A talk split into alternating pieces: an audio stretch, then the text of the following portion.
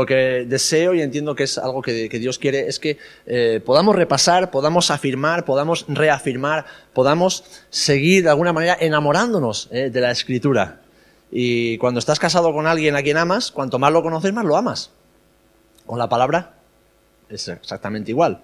Si amamos mucho a alguien a quien más conocemos a pesar de que descubrimos sus defectos, imaginaros cuando descubrimos más de la Biblia que no tiene defectos, ¿eh? que es la palabra de Dios. ¿eh? Así que vamos a, ver la Biblia, vamos a eh, estudiar quién es Dios, Dios, la creación, el hombre, Jesús. Vamos a profundizar un poquito más en la doctrina cristiana básica. Vamos a trabajar las tres doctrinas cristianas esenciales. Vamos a, ver la doctrina acerca del Espíritu Santo, de la salvación, la santificación y la Iglesia, la Trinidad y luego algunas citas ¿eh? eh trinitarias que tienen que ver con la Trinidad.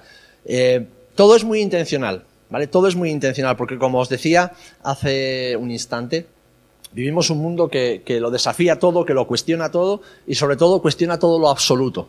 Todo lo que afirma ser verdad absoluta, este mundo no lo quiere, este mundo lo rechaza. Y nosotros sabemos que Dios es absoluto y que su palabra, su revelación es absoluta. Ahora, nosotros como sus hijos debemos conocer ¿eh? a ese Dios por medio de su palabra, que es lo que la, Biblia enseña. Así que vamos a empezar con, el tema uno que hemos visto, que es eh, la Biblia. ¿eh?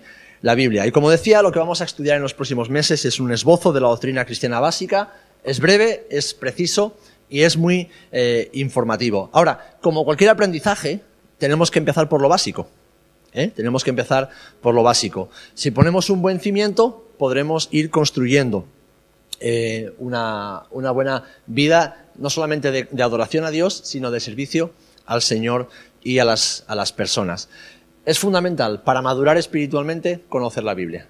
Y para eso tenemos que detenernos a conocerla a estudiarla y estudiarla juntos. Así que yo te animo que si es tu deseo el seguir aprendiendo y conociendo más las escrituras, a partir del próximo miércoles, si hoy no lo has hecho, tráete una Biblia de papel.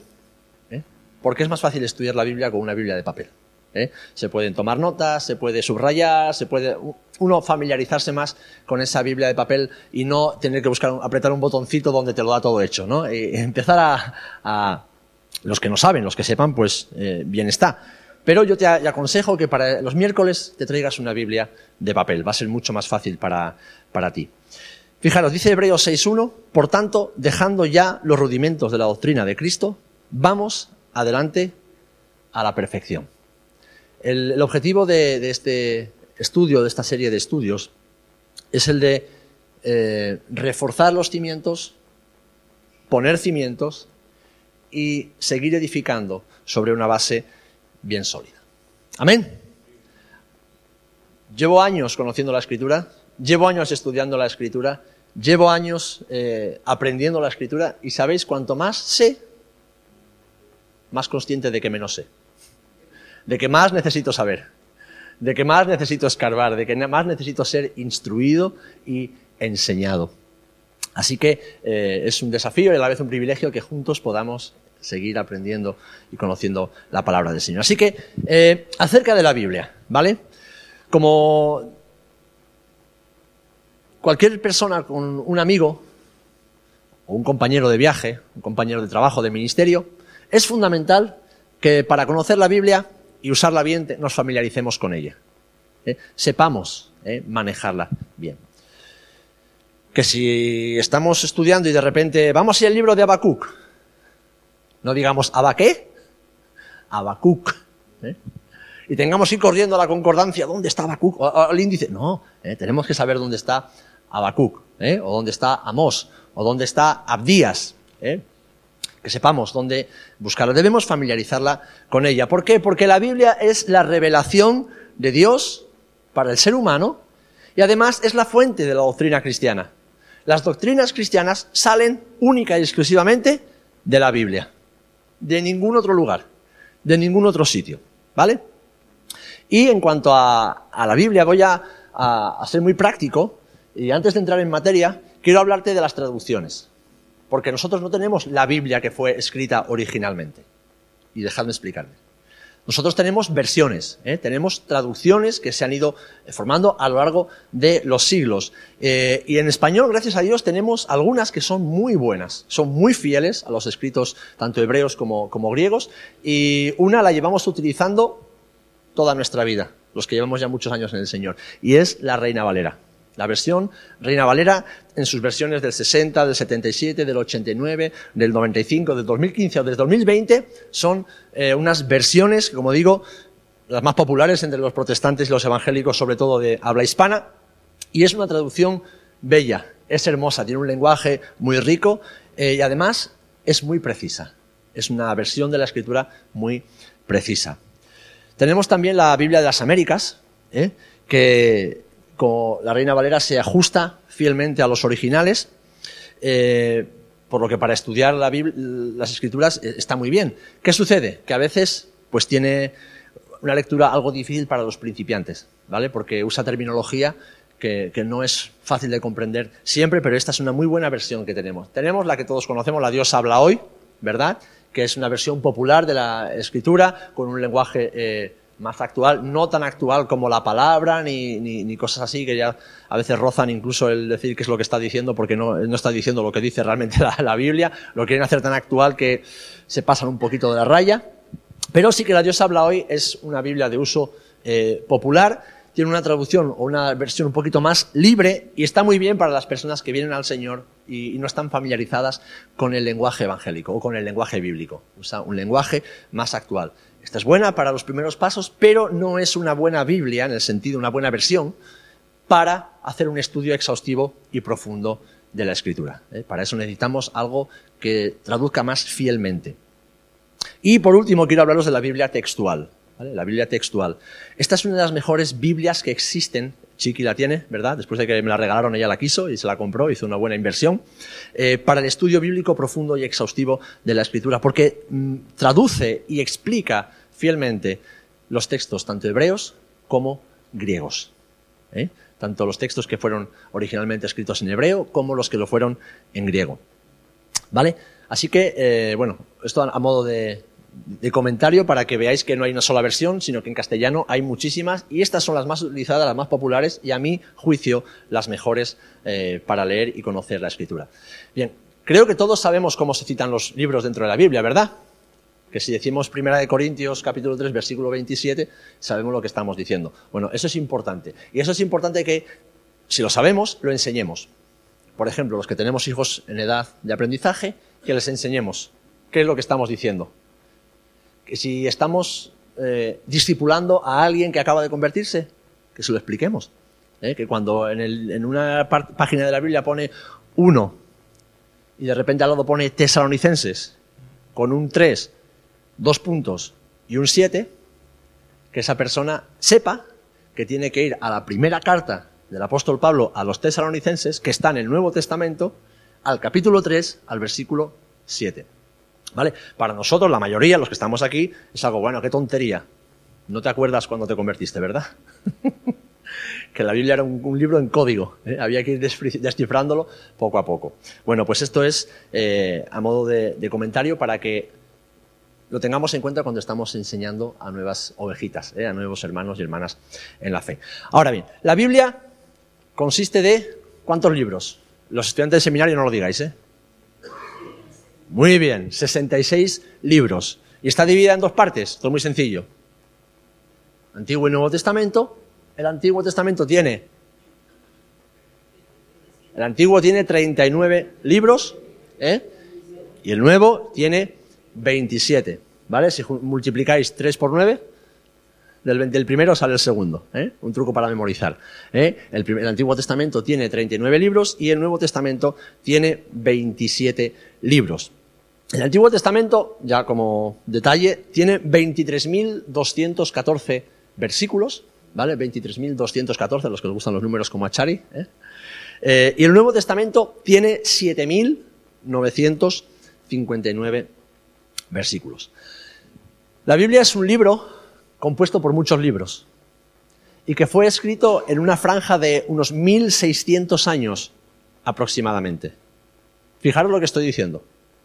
1600 años aproximadamente. Es decir, 400 años menos de lo que ha pasado desde que Jesús vino hasta hoy. O sea, casi dos milenios de distancia. ¿Sabéis los años que son eso? ¿Sabéis la de cosas que pasaron en el mundo? La de millones de personas que nacieron, crecieron, se reproducieron y murieron. La de imperios que se levantaron, los cambios sociales, cambios culturales, todo lo que aconteció en 1600 años, pues ese fue el periodo de eh, redacción de la escritura. Fue escrita en tres idiomas, en hebreo, en arameo y en griego por cerca de unos 40 autores. Fueron 40 autores distintos los que escribieron la Biblia. 1600 años entre el inicio y la finalización de la escritura, en tres idiomas, en tres continentes distintos, África, Asia y Europa, por diferentes personas, profetas, sacerdotes, coperos reales, pescadores. Y aún así, ese libro es internamente e íntegramente coherente. Todo tiene sentido y todo tiene un propósito dentro de la escritura. Maravilloso, ¿verdad? Maravilloso. Los primeros en traducir la, Biblia al español probablemente fueron los albigenses, que fue un grupo heterodoxo del, siglo XII, ¿vale? Eso ya es para los que os guste un poco la, historia eclesiástica, pero eh, desgraciadamente no tenemos manuscrito, no se han conservado, es una, hipótesis que, tenemos. Ahora, la primera traducción al español, eh, que sabemos que sí se, se, hizo y fue completa, fue en el año 1280 y bajo el auspicio de un rey muy famoso, Alfonso X, el sabio. ¿eh? Fue sabio porque hizo traducir la Biblia, ¿eh? entre otras muchas cosas. Pero sabemos que en esa fecha sí contábamos con la primera traducción eh, al español eh, completa de toda la Biblia. Ahora bien, no estamos hablando de la Biblia que nosotros conocemos, porque la primera Biblia protestante, o la primera Biblia que, es, que, es, la que nosotros tenemos hoy día, ya tuvo que esperar algunos siglos después, fue en 1569 en Basilea y fue la que conocemos como la Biblia eh, traducida por don Casiodoro, de Reina y Cipriano de Valera, ¿verdad? Cipriano de Valera, eh, en el 1569. Ahí sí que ya tenemos la primera Biblia eh, protestante. Y si llevamos al continente americano, en Sudamérica, la primera traducción al español se hizo en, en México, se llama la Biblia de Bencé, en el año 1831. Como veis, hubo que pasar por diferentes procesos y, en el tiempo se fueron eh, haciendo diferentes versiones. Ahora, este dato sí que es súper interesante y tiene mucho que ver con lo que Jesús le dijo a sus discípulos eh, antes de ascender al cielo en la Gran Comisión. ¿Cuál es la Gran Comisión? Mateo 28, 19 y 20. A toda criatura. ¿Vale? ¿Cuándo Jesús volverá? ¿Cómo que no? ¿Cómo que no? Yo, no he, preguntado por la fecha. he dicho cuándo volverá Jesús. Cuando todo el Evangelio haya sido predicado a todo, en todo el mundo no, a todas las naciones, ¿vale? A toda etnia, ¿eh? a toda etnia y nación, ¿vale? A toda cultura, etnia y nación. Bueno, pues ahí voy. Hasta el año 2021, es decir, hasta hace un par de años, la Biblia había sido traducida total o parcialmente a casi 3.495 lenguajes y dialectos. Es decir, que la Biblia, total o parcialmente, ha sido puesta al alcance de más del 90% de la población mundial. Lo cual nos acerca mucho a la venida de Jesús. ¿Eh? La Biblia completa se ha traducido y se ha llevado a 717 idiomas o dialectos. El Nuevo Testamento, solo como Nuevo Testamento, que sabéis que se utiliza mucho en el evangelismo, a 1582 idiomas o dialectos. Porciones, como por ejemplo el Evangelio de Juan, que es el que más se ha traducido a, más eh, versiones, 1169. En total, 3.495 idiomas o dialectos que han sido alcanzados con la escritura. Es decir, más del 90% de la población mundial. ¿Vale? Y esto es algo maravilloso, ¿eh? que realmente nos eh, refuerza en esa creencia de que lo que Jesús dijo se va a cumplir. ¿eh? y de que estamos más cerca de que se cumpla ese regreso, además de las señales y todo eso que ya, ya sabemos, pero la principal es esta, que el Evangelio haya sido predicado a toda nación, a toda etnia y a toda lengua. Amén. Como detalle también eh, que sepamos que la Biblia, la primera vez que los libros de la Biblia fueron divididos en capítulos fue en el año 1228. Es decir, tuvieron que pasar 1200 años hasta que la Biblia tuvo capítulos. Hasta ese momento era como leer un relato continuado, ¿vale? En las traducciones. Y lo, hizo eh, Stephen Langton. Los libros del Antiguo Testamento eh, fueron divididos por versículos, ya no solamente en capítulos, por versículos por un rabino, ¿eh? el rabí Natán, y fue en 1448. ¿eh? En 1448. Y el Nuevo Testamento también se dividió en, versículos en el año 1551. Es decir, que la Biblia, tal y como la conocemos ahora, la versión que tenemos, es, muy reciente. Durante muchos años, de hecho, si vais a la. tomáis una Biblia hebrea, no tiene capítulos y versículos tiene los libros y ahí empieza el relato. Cuando un niño judío eh, entra en edad adulta, que es a los 13 años, le hacen el bar mitzvah, ¿vale? Y para ese momento, ese niño tiene que conocer todo el Pentateuco, o sea, toda la ley de Dios, de memoria. ¿Qué dice Moisés en tal sitio? Y él tiene que saber, sin capítulos y sin versículos. Fijaros la importancia que le dan al conocimiento de la escritura. ¿eh? Un niño de 13 años te sabe desde Génesis 1 hasta Deuteronomio 31, versículo no sé qué, todo de memoria. Os queda bastante por aprender, ¿verdad? bueno, el Antiguo Testamento comprende un total, como hemos dicho, de 39 libros y como hemos hablado de divisiones, está dividido en cuatro, en cinco, en cuatro secciones, ¿no? O en cinco secciones. ¿Las sabemos? La vais a tener en la pantalla, ¿eh? Os, lo va a chivar Samuel. Tenemos el Pentateuco. ¿Penta de dónde viene? Cinco, ¿verdad? Los cinco libros de la ley, desde Génesis hasta Deuteronomio. Después tenemos la sección de los libros históricos, ¿vale? Que son esos libros que narran la historia del pueblo de Israel como nación, ¿eh? desde Josué cuando entran en la tierra prometida hasta la reina Esther, ¿eh? que es el tiempo en el que ya pues, el pueblo está en el exilio y se detiene la revelación, ¿eh? se detiene la, la, revelación. Tenemos después los libros poéticos, que son esos libros que son revelación de Dios, pero que han sido expresados en forma de poesía o de lírica, como pueden ser, pues, hacemos los salmos, los proverbios, cantar de los cantares, etcétera. Tenemos luego los libros proféticos y estos se dividen en dos partes, los profetas mayores y los profetas menores. Importante, no son mayores o menores porque el mensaje sea más importante el de uno que el de otro, sino por la, mm, grandeza, la, cantidad, la extensión del texto. ¿eh? Eh, Isaías, Jeremías, Ezequiel y Daniel son libros muy extensos en contenido. Y el resto de profetas ¿eh? son mm, libros más cortitos, incluso algunos pues tienen uno, dos o tres eh, capítulos, y es por eso por los que se les divide en profetas mayores o menores, pero no porque sean de menor importancia, porque de hecho en cuanto al advenimiento del Mesías, los profetas menores tienen, tenemos allá a Malaquías o Zacarías, que nos habla de los últimos tiempos, y dan detalles eh, muy, muy exactos en cuanto a, Jesús. Pentecostés, ¿dónde fue profetizado el día de Pentecostés?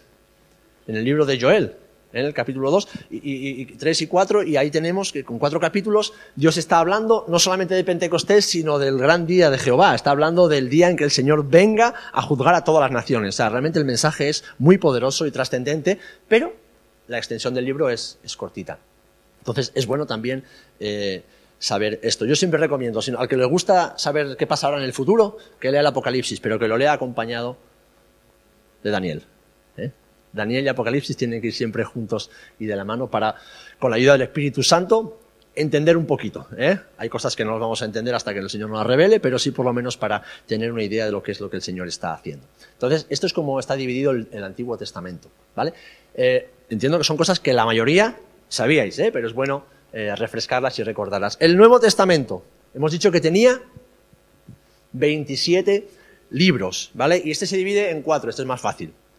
Tenemos los cuatro primeros libros del Nuevo Testamento, que son los Evangelios, las buenas nuevas ¿eh? del Señor, de Mateo, Marcos, Lucas y Juan. Después tenemos los libros de historia, que es nada más que uno, que es el libro de Hechos de los Apóstoles, ¿eh? que en este caso sería Hechos del Espíritu Santo. Narra la historia, es más, fue escrito este libro por un historiador, el mismo que escribió el Evangelio de Lucas, y si vemos la estructura del Evangelio de Lucas, es muy similar a cómo narra el, eh, libro de los Hechos. De hecho, Lucas lo escribió como una continuación. Cuando empieza el libro de Hechos, como te conté en mi primer tratado, ¿de qué tratado está, a qué tratado se refiere Lucas? Pues al Evangelio, ¿eh? a la historia de Jesús después de haber indagado y consultado a diferentes testigos oculares y cerciorarse de que las cosas que se contaban habían sido ciertas. O sea que vemos a, un hombre que para Pablo era su médico amado, además de, historiador, Lucas era médico y, y, Dios se usó de él para tener uno de los evangelios y los primeros años. El libro de Hechos narra los primeros 30 años aproximadamente de la vida de la iglesia después de que Jesús ascendió al cielo. Tenemos luego las epístolas. Una epístola es literalmente una carta. Son cartas eh, de los diferentes eh, autores. Algunos eran los propios eh, apóstoles de Jesús, como puede ser Juan o puede ser Pedro. tenemos a, Judas, tenemos a Jacobo, el hermano de Jesús, que se convirtió después, creyó después de que Jesús resucitó. Pero tenemos el bloque más importante que son las cartas del apóstol Pablo, el último de los apóstoles y como él mismo se define un abortivo, uno que no era digno de, pero que el Señor lo llamó por su misericordia. Y tenemos al final los proféticos. Y en este caso es un libro que es el libro de Apocalipsis. Apocalipsis es una palabra griega que significa literalmente revelación.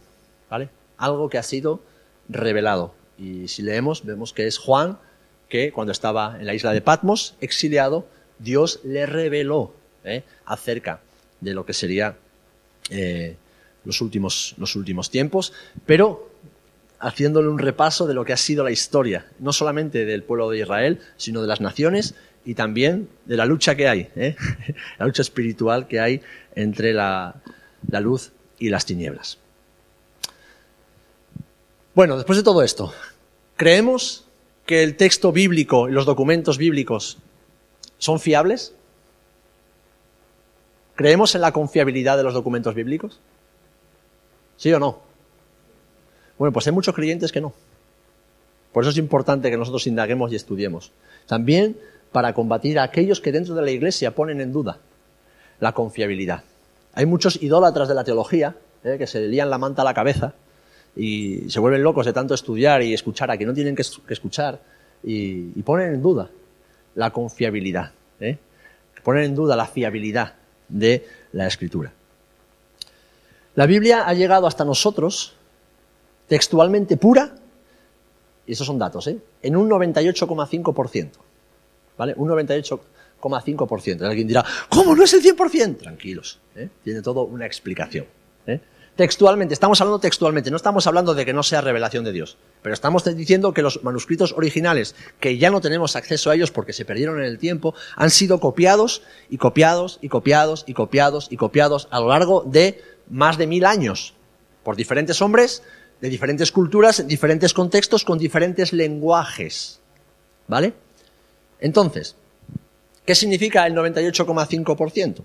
Pues que a través de todo el proceso de copia reiterada de todos sus libros a lo largo de los siglos, solamente cabe alguna mínima duda de un 1,5%. ¿Vale? Y ahora voy a explicar acerca de ese 1,5. Esto comparado con otras obras de la antigüedad, ¿vale? Como pueden ser los escritos de, Platón, de Sócrates y, y muchos de los filósofos, es incomparable. ¿Por qué? Porque estos escritos ni siquiera se aproximan a la exactitud de la Biblia en cuanto a sus copias. Si hoy tomamos una... porque no tenemos los originales de la filosofía de Platón, no los tenemos. Esos escribieron en su momento y se perdieron. Se han ido copiando y recopiando. Pero es que desde los manuscritos más antiguos que tenemos a las copias más modernas hay una diferencia de escritura, de, contenido y, y del texto que a veces son dos libros distintos.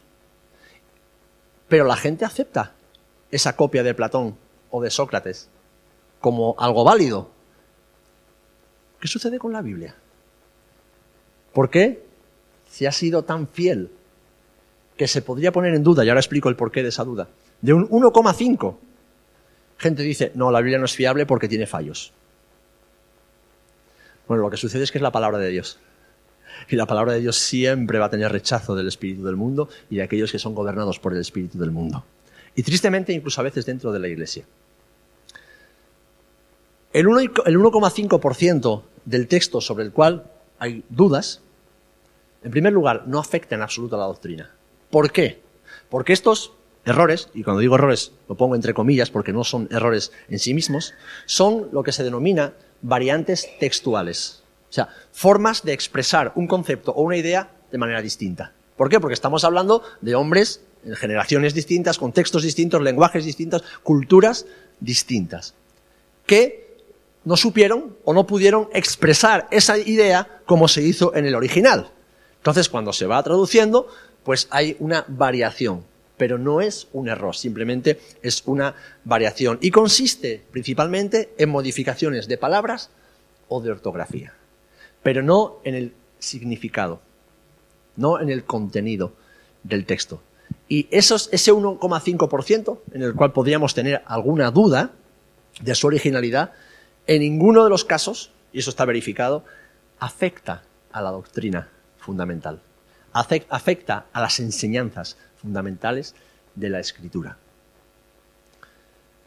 De hecho, el Antiguo Testamento eh, no tiene tantos manuscritos eh, como, que respalden eh, su veracidad como, o su confiabilidad como el Nuevo Testamento, pero aún así es extremadamente confiable. Y de hecho hay tres de los que quiero hablaros, ¿vale?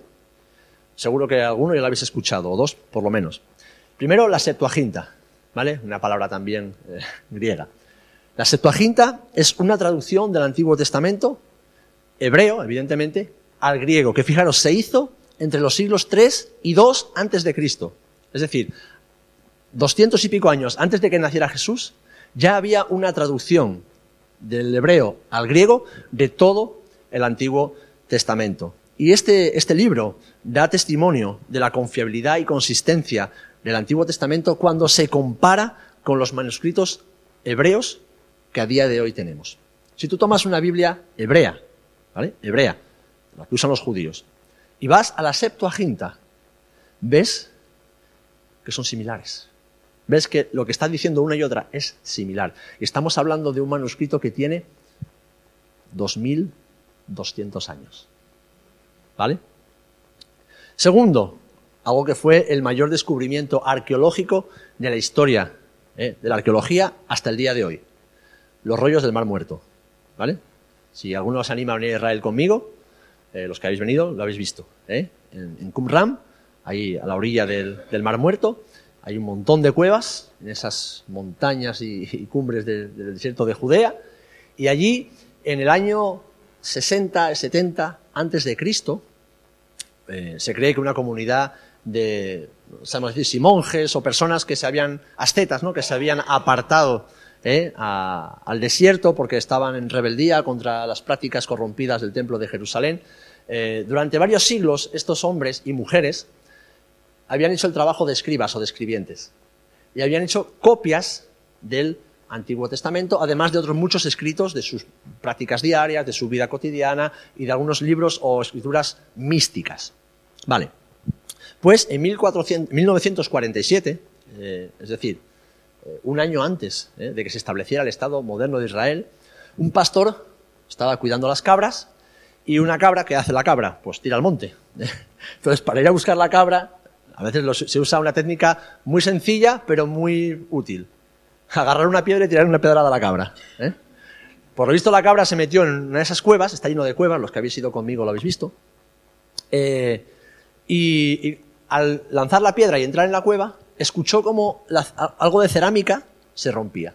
Así que este joven escaló, se metió en una de esas cuevas y encontró un montón de vasijas de cerámica que a su modo de ver eran antiguas. Volvió al pueblo, llamaron a las autoridades y ¿qué descubrieron ahí? Bueno, pues como digo, el hallazgo arqueológico más importante ¿eh? hasta el momento. Estos son documentos que fueron escondidos, como digo, en esas cuevas hace dos mil años aproximadamente. Y entre ellos, entre estos documentos, había copias completas o fragmentos de casi todos los libros del Antiguo Testamento. Es decir, que en los tiempos de Jesús, de los tiempos de Jesús, tenemos copias completas o fragmentos de casi todos los libros del Antiguo Testamento. Y si los comparamos con, la traducción que nosotros tenemos hoy a día de hoy en nuestra Biblia, son exactos. Son exactos. Pero es que lo más curioso, y eso es, eh, digno de ver cuando uno va a Qumran o en Jerusalén al Museo del Libro, se descubrió una copia completa del libro de Isaías. El libro de Isaías está completo. Qué curioso que sea el libro de Isaías. De entre todos los libros que se podían descubrir, ¿cómo es que fue el libro de Isaías? ¿Qué libro del Antiguo Testamento está considerado el Evangelio? El libro de Isaías. En el libro de Isaías encontramos la revelación de Jesús y del Evangelio como en ningún otro libro. El plan de salvación de Dios para la humanidad como ningún otro libro. ¿Casualidad o Cristo incidencia? ¿Eh? Cada uno que lo juzgue ¿eh? a su criterio. Esto se encontró, como digo, en el 1947. Antes de descubrirse eh, los rollos del Mar Muerto, el manuscrito más antiguo que teníamos del Antiguo Testamento, en hebreo, databa de unos 900 años después de Cristo. O sea, antes de que se descubrió esto en el 1947, lo más antiguo que teníamos en hebreo databa de casi mil años después de Jesús. O sea, que fijaros, o sea, qué, locura el encontrar algo mil años más antiguo, más cercano a las fuentes eh, originales. Y esto es lo que llamamos el texto, texto masorético, que del hebreo eh, se traduce como masorá o tradición, el texto tradicional eh, del Antiguo Testamento en hebreo cuando los rollos del Mar Muerto fueron descubriendo y se pusieron a compararlo con este texto más orético, ¿sabéis lo que nos dimos cuenta? De que eran idénticos. Que después de mil años de copiar a mano, tenemos la misma Biblia. Tenemos los mismos textos. ¿Qué sucede? Que hasta ese momento muchos escépticos y muchos hombres críticos con la escritura y con la confiabilidad de la escritura pues estaban siempre ahí dando guerra ¿eh? y poniendo en duda todo. En ese momento, muchos genios fueron obligados a guardar silencio y lo siguen guardando hasta hoy. Amén. Datos de historia, pero que son importantes que nosotros como creyentes conozcamos. En cuanto al Nuevo Testamento, aquí ya sí, tenemos el Nuevo Testamento con el apoyo de más de 5.000 manuscritos griegos actualmente en existencia. Actualmente hay más de 5.000 manuscritos griegos ¿eh? del Nuevo Testamento y hay más de 20.000 ¿eh? en otros idiomas. Séase eh, el antiguo, el, siríaco, el latín, el copto, etcétera. ¿Vale? Otros idiomas a los cuales ha sido traducido y ha sido copiado reiteradamente. De todos estos textos, comparados entre, entre ellos y con la Biblia actual que nosotros tenemos en español, el porcentaje de variación entre lo que vemos en esos textos, en sus originales, es decir, en el griego, y luego las traducciones, y lo que nosotros tenemos a día de hoy en español, el porcentaje de variación, ¿sabéis de cuánto es? Un 1%. Y como decía hace un instante, son variaciones en cuanto a palabras o en cuanto a ortografía o en cómo se expresa un concepto o una idea, pero que no cambia ¿eh? el contenido. ¿Bien hasta aquí? ¿Alguna duda? Bueno, yo sé que todo esto que estoy diciendo ya lo sabíais, ¿verdad? Algunas cosas sí, otras cosas no. ¿eh? ¿Veis cómo al final siempre se aprende alguna, cosita, alguna cosita nueva? Bueno, cuando alguien se compra un electrodoméstico nuevo que nunca ha utilizado, ¿qué es lo primero que hace? Si es un hombre, lo descacharra y luego mira las instrucciones. ¿eh? si es un hombre, intenta montarlo y luego cuando ve que sobran tornillos o faltan estanterías, mira la instrucción y lo desmonta otra vez y ha perdido tres horas de su vida. ¿eh? Pero si es una mujer, ¿qué hace? Primero mira las instrucciones y después le dice al hombre cómo se monta. ¿eh? Bueno, pues con la Biblia pasa exactamente igual. Eso de decir, no, yo amo a Cristo, viva Cristo, aleluya, gloria a Dios, todo eso está muy bien. Está muy bien, pero no es suficiente, hermanos. No es suficiente. No es suficiente con venir al culto y escuchar a los pastores o a quien predique una hora a la semana. No es suficiente. No es suficiente con escuchar alguna predicación de algún hermano por ahí, por las redes sociales. No es suficiente. Necesitamos ser como los hombres y mujeres de Berea. Escudriñar las escrituras. Necesitamos profundizar en ellas. Porque es la manera de conocer al Dios en quien hemos creído y es la manera de predicar con poder y autoridad al Dios en quien hemos creído. Amén. Algunas fechas aproximadas ¿eh? de cómo se produjo el Nuevo Testamento, de cuándo fue escrito, son las siguientes. Las cartas de Pablo aproximadamente se escribieron entre el 48, después de Jesús, y el 66 más o menos, ¿eh? que se escribió la última. el Evangelio de Mateo se cree que se escribió entre el 70 y el 80 después de Jesús, ¿vale? Ya Mateo murió viejito. El Evangelio de Marcos eh, se cree que fue el primero de, todos ellos, entre el 50 y el 65, es decir, unos 15 eh, años, 20 años después de la muerte de Jesús. Lucas y los Hechos fueron escritos entre el 60 y el 65 aproximadamente. El Evangelio de Juan entre el 80 y el 100, o sea, Juan sí que murió bien, eh, bien mayor. Y el Apocalipsis se cree que aproximadamente por el año 96 después de Cristo. Y es importante notar que el Nuevo Testamento no surgió porque Dios le dijo a los hombres, venga, escribir lo que dijo Jesús. No. En principio se, creó la necesidad. ¿Por qué? Porque ya había un crecimiento muy grande de la iglesia. Y muchos de los que estaban creyendo en el Señor no habían sido testigos oculares ni auditivos, no habían escuchado a Jesús directamente.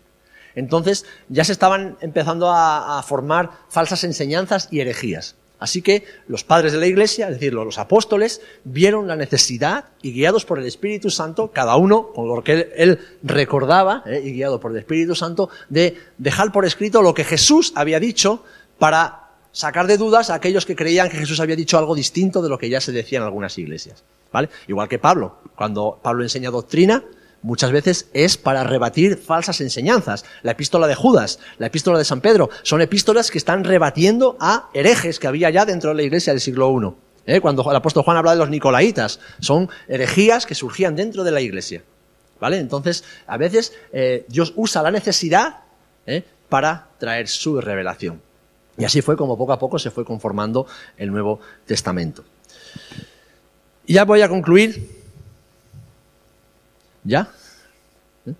Bueno, mejor poquito que os quedéis con hambre, ¿eh? que no un atracón. Además, he quedado muchos datos y mucha, eh, y mucha información. Si alguno quiere toda esta información, yo después se la paso, ¿vale? Para que podáis repasarla en casa y tomar notas y, y demás. Inspiración e inerrancia de la Biblia. Inspiración sabemos lo que es, ¿verdad?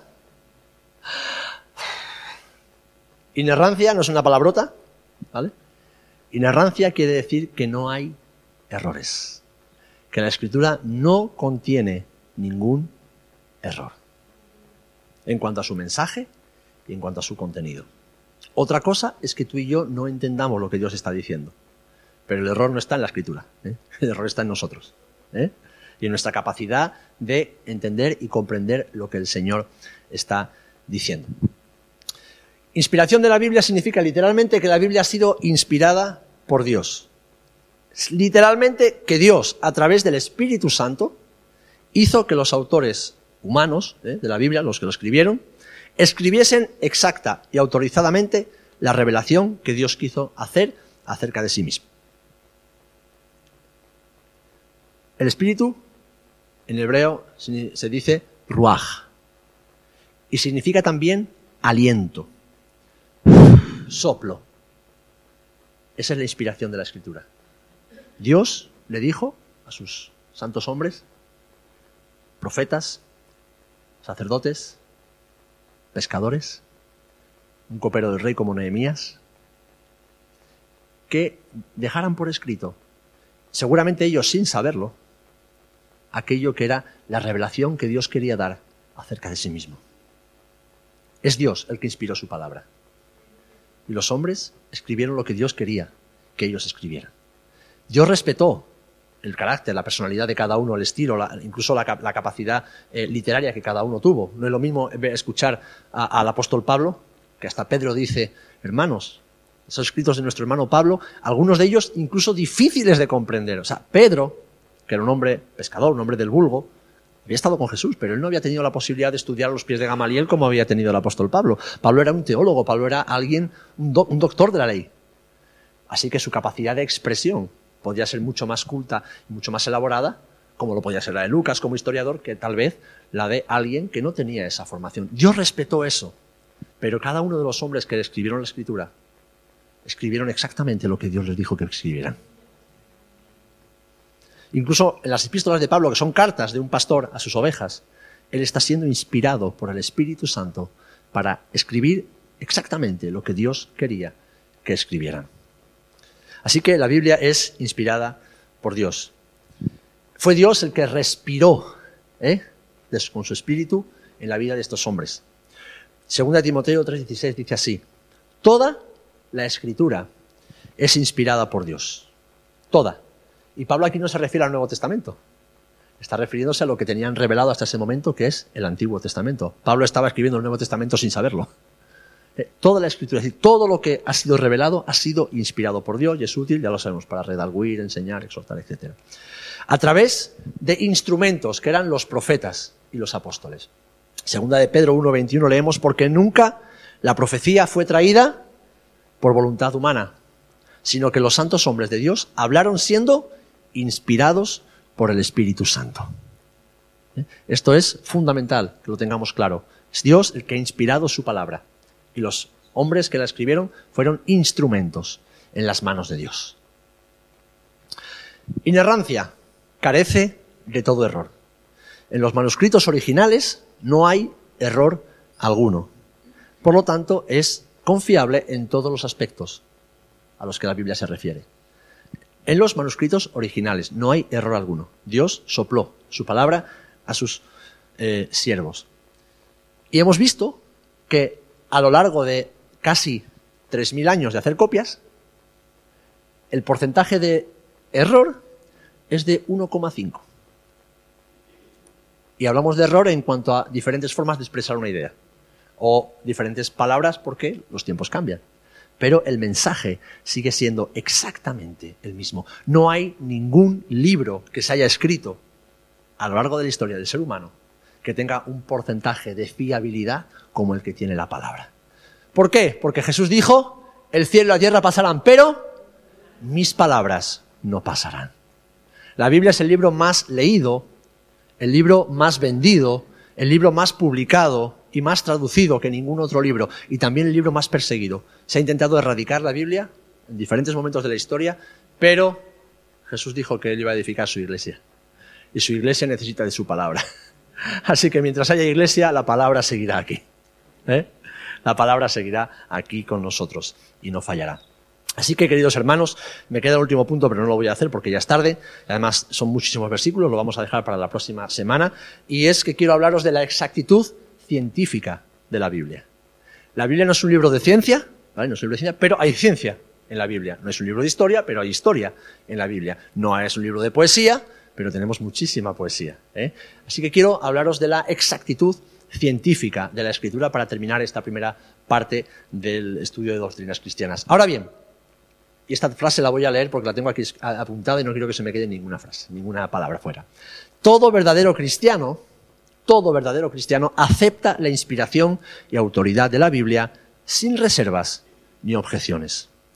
Pues si objetamos, estamos poniendo a Dios por mentiroso e incapaz de llevar a cabo su obra entre los hombres. Así que cuando venga algún listo, ¿eh? que salga de alguna escuela bíblica, algún seminario, alguna tendencia eh, teológica de yo que sé qué tipo, y venga a poner en duda la inspiración o inerrancia o infalibilidad de la escritura, ¿sabes lo que tenéis que hacer? No discutir con él. Con el necio no se discute. Lo bendecís en el nombre de Jesús y si se pone cabezón lo reprendéis en el nombre de Jesús. Pero con el burro no se discute. Porque alguien que pone en duda eh, la autoridad de la Biblia o no es creyente o necesita mucha oración. Amén. Así que nosotros, eh, como verdaderos hombres y mujeres de Dios, con humildad, eh, con muchísima humildad y sabiendo que tenemos todo por aprender, eh, nos aferramos a esa verdad absoluta de que la Biblia es la verdad. Es la única verdad. Es la verdad absoluta y eterna. La revelación de Dios. Y nosotros tenemos el privilegio de poder leerla, poder comprenderla a través del Espíritu Santo que nos ilumina, poder enseñarla, poder compartirla. Que Dios nos ayude ¿eh? a aprovechar cada día en nuestras vidas ese maravilloso privilegio. Y que podamos cada día crecer en madurez espiritual, conociendo la Escritura para ser obreros, como bien orábamos antes, ¿eh? en la mies del Señor, cada día más capacitados, cada día mejor formados, cada día con más herramientas espirituales para hacer la voluntad del Señor. Amén. Pues que el Señor los bendiga.